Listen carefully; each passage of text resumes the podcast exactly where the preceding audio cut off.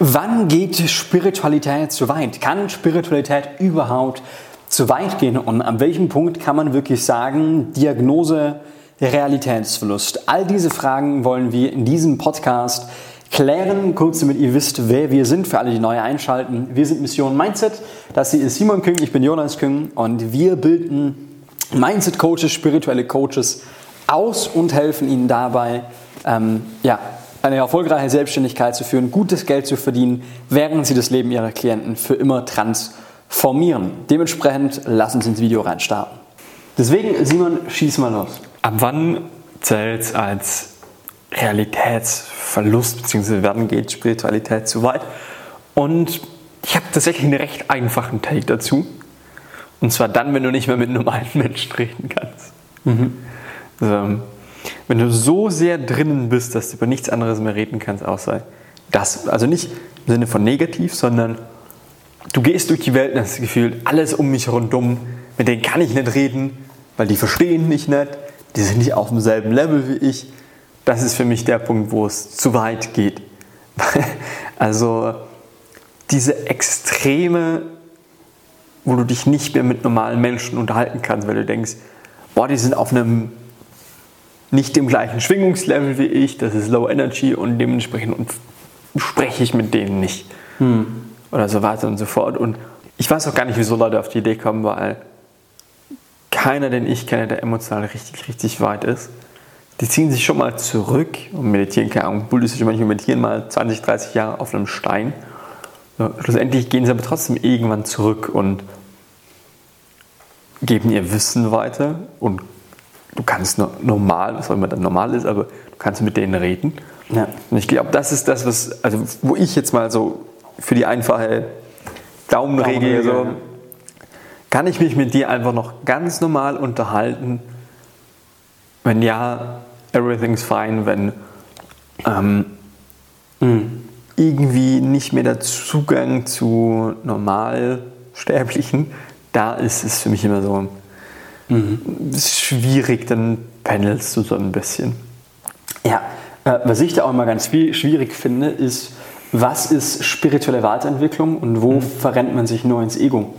Äh, wenn jemand zum Beispiel sagt, hey, ich habe mich spirituell weiterentwickelt und deswegen bin ich jetzt besser als jemand anderes, mhm. weil ich mich jetzt mit Chakren und dieses jenes auskenne und jetzt mein Energielevel höher ist, bin ich besser als jemand anderes. Ist es dann Spiritualität oder ist es nur eine weitere Form von Arroganz und Ego? Yeah. Und da gibt es ja auch einen Begriff, nämlich spirituelle Ego, da, dass man sich spirituell weiterentwickelt und man eigentlich sein Ego loslässt, ein weiteres Ego wiederum entwickelt. Ähm, und das finde ich immer interessant, weil, weil wo, beim Thema Spiritualität und, und Mindset-Arbeit finde ich immer so, Dings, du kannst es nicht messen. Bei jemand, bei Business kannst du ganz klar sagen, wie viel Umsatz, wie viele Leuten wurden weitergeholfen, wie viele yeah. Produkte wurden. Du hast Zahlen. Und beim Thema Mindset und Spiritualität ist es immer wieder schwer zu messen, zu sagen, wer ist wie weit entwickelt. Und auch dieses, da, kommen wir, da beißt sich die Katze so ein bisschen in den Schwanz, ist überhaupt dieses Konzept von, wie weit ist jemand besser entwickelt, ist jemand schlechter entwickelt. Mhm. Und ich finde, es ist natürlich immer schwierig, das an internen Faktoren festzumachen, ähm, wenn du nicht irgendwie externe Faktoren hast.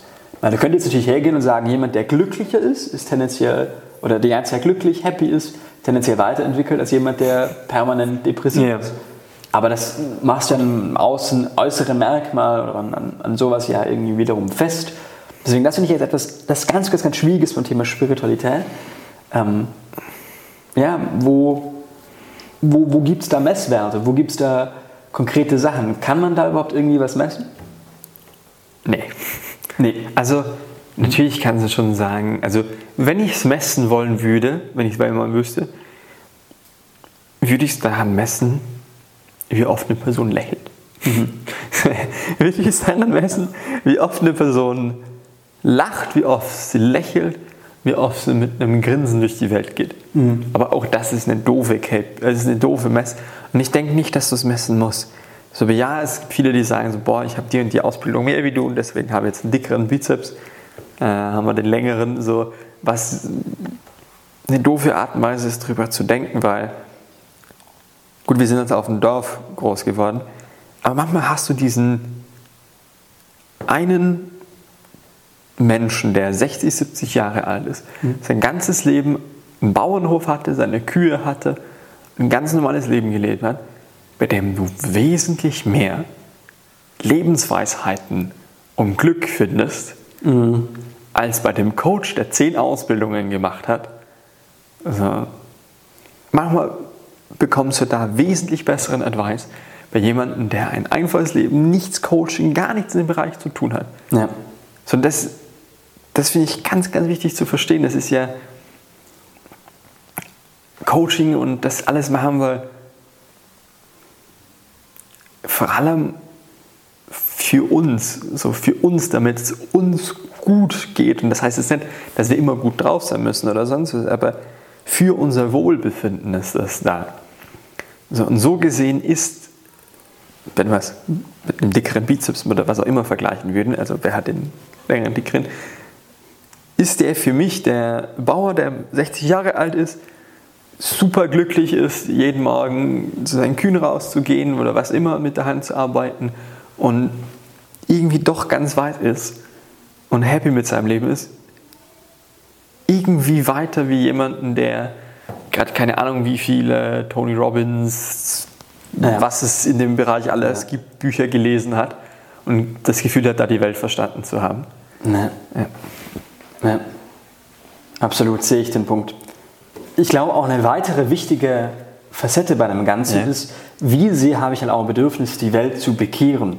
Was ich immer, was ich immer ganz furchtbar finde, Leute können nicht mehr unterscheiden zwischen ich habe die Wahrheit gefunden und ich habe eine Wahrheit gefunden. Mm. Wenn ich zum Beispiel feststelle, mir tut das je, immer gut, jeden Morgen 30 Minuten zu meditieren. Mhm. Und das ist voll meine Erkenntnis jetzt gerade und ich fühle es jetzt gerade im Moment voll.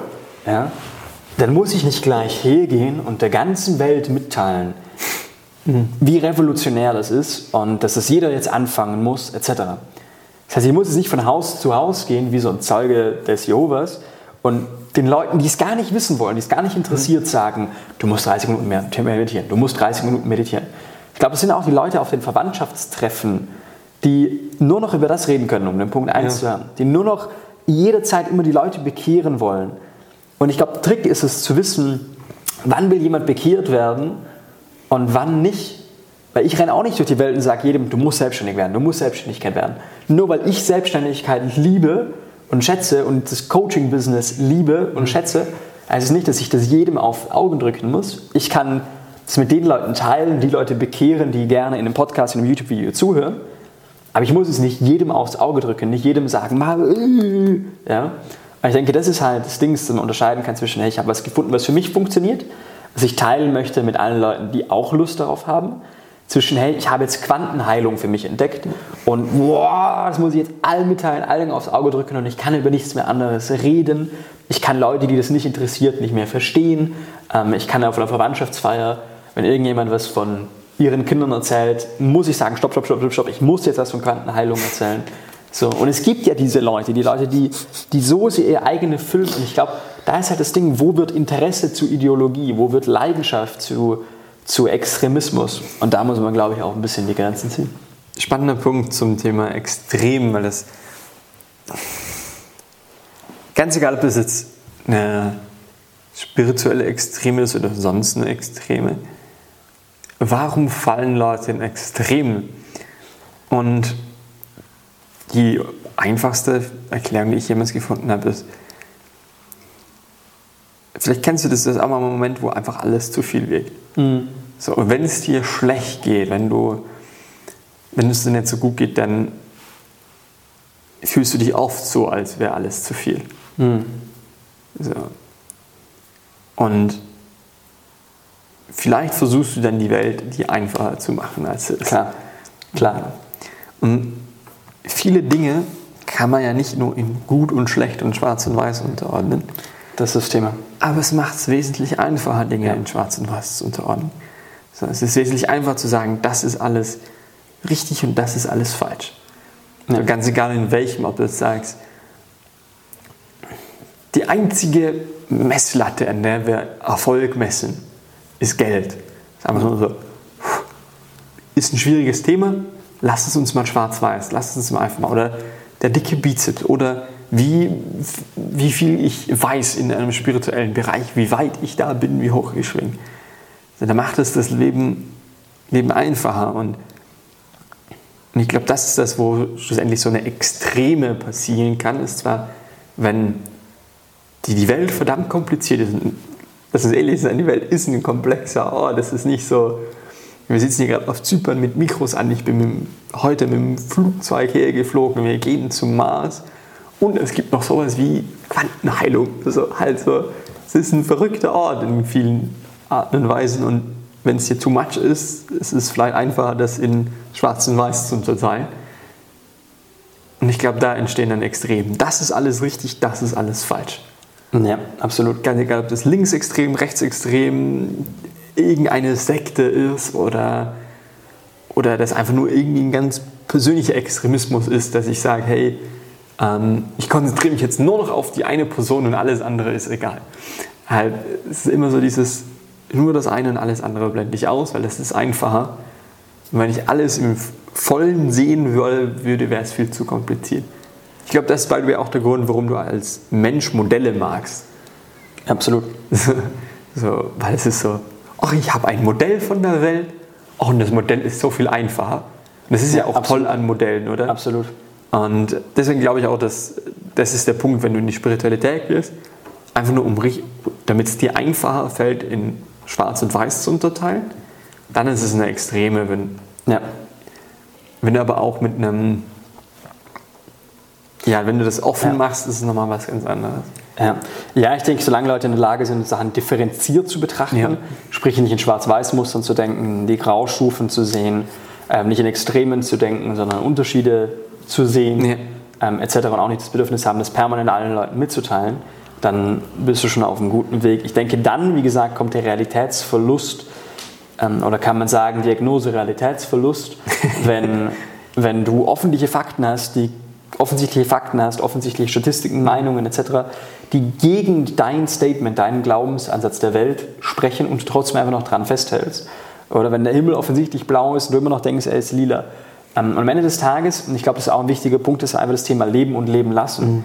So, ähm, ich finde, es ist nicht schlimm, wenn jemand einen Realitätsverlust hat, so, solange er nicht mich in meiner Realität damit belästigen möchte so, und ich glaube, da ist es wichtig, du kannst deine, ein altes Sprichwort, du kannst deine Faust so weit schwingen, wie die Nase des anderen geht.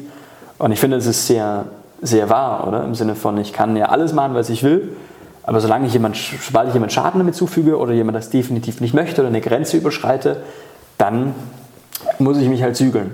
Und das ist, denke ich, einer der wichtigen Punkte, dass man da wirklich diese Grenzen halt wahren kann, ähm, wenn man damit halt auch nach außen geht ist ja, ist ja, wir haben ja alle ein Modell von der Welt in unserem Kopf. Also wir denken ja alle auf eine gewisse Art und Weise von der Welt und denken, das ist wahr, das ist falsch und das ist richtig und das ist nicht richtig. Und ich glaube, die Frage Realitätsverlust haben wir alle irgendwo ein bisschen. Mhm. So, weil irgendwo, auch wenn dein Modell noch so perfekt ist, irgendwo hat es Fehler. Ja. Also vielleicht. Irgendwo hast du mal was gelernt, was so nicht mehr richtig ist. Die Frage ist immer nur, wie, wie, wie einfach ist dein Modell? so, mhm. Umso einfacher, umso weniger realitätsnah kann es halt sein. Ja, absolut. Ja. Und umso detaillierter ist es, umso näher ist es an der Realität dran. Aber ein detailliertes Modell ist natürlich viel, viel mhm. mhm. schwieriger zu Voll. halten als Voll. ein sehr, sehr einfaches. Absolut. Ja. Absolut. Ich merke immer wieder zum Beispiel, ich habe so eine es hat ja jeder von uns so eine Karte, so eine ungefähre Vorstellung davon, wie die Welt funktioniert. Ja, genau. Und dann kommt eine Information und kommt ein Puzzleteil dazu, zack, und dann merkt man, ah, jetzt ist mein Bild von der Welt wieder etwas präziser geworden, etwas korrekter. Ähm, und dann kommt noch ein Puzzleteil dazu und sagt man, oh shit, an der Stelle habe ich diese und jene Insel falsch gezeichnet. Mhm. Jetzt habe ich eine akkuratere Dings davon. Für mich ist es wie Leute irgendwann im 18. Jahrhundert halt die Welt entdeckt haben und immer präzisere und präzisere Karten gezeichnet haben. Und so ist für mich, wenn man halt älter wird, mehr Lebenserfahrung hat, dieses immer präzisere Zeichnen vom eigenen Blick der Welt.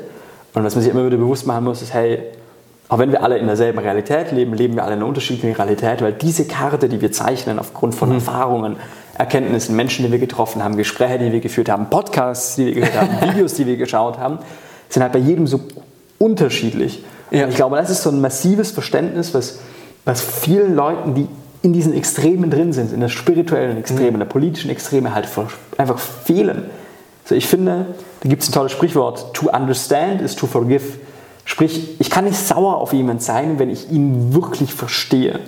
Ich kann nicht jemand, auf jemand böse sein, wenn ich verstehe, wie es dazu kam, dass er dieses oder jenes gemacht hat.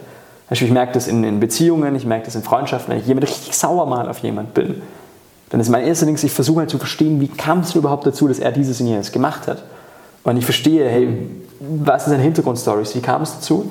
Und das wirklich verstehe und fühlen kann, dann kann ich kaum auf jemanden noch böse sein, weil ich aber verstanden habe, wie es dazu kam, weil ich verstanden kann, welche Zahnräder in seinem Kopf, in seiner Welt, in seiner Karte zusammengegriffen haben, um zu dieser Konklusion, mhm. um zu dieser Entscheidung, zu diesem Punkt erstmal zu kommen.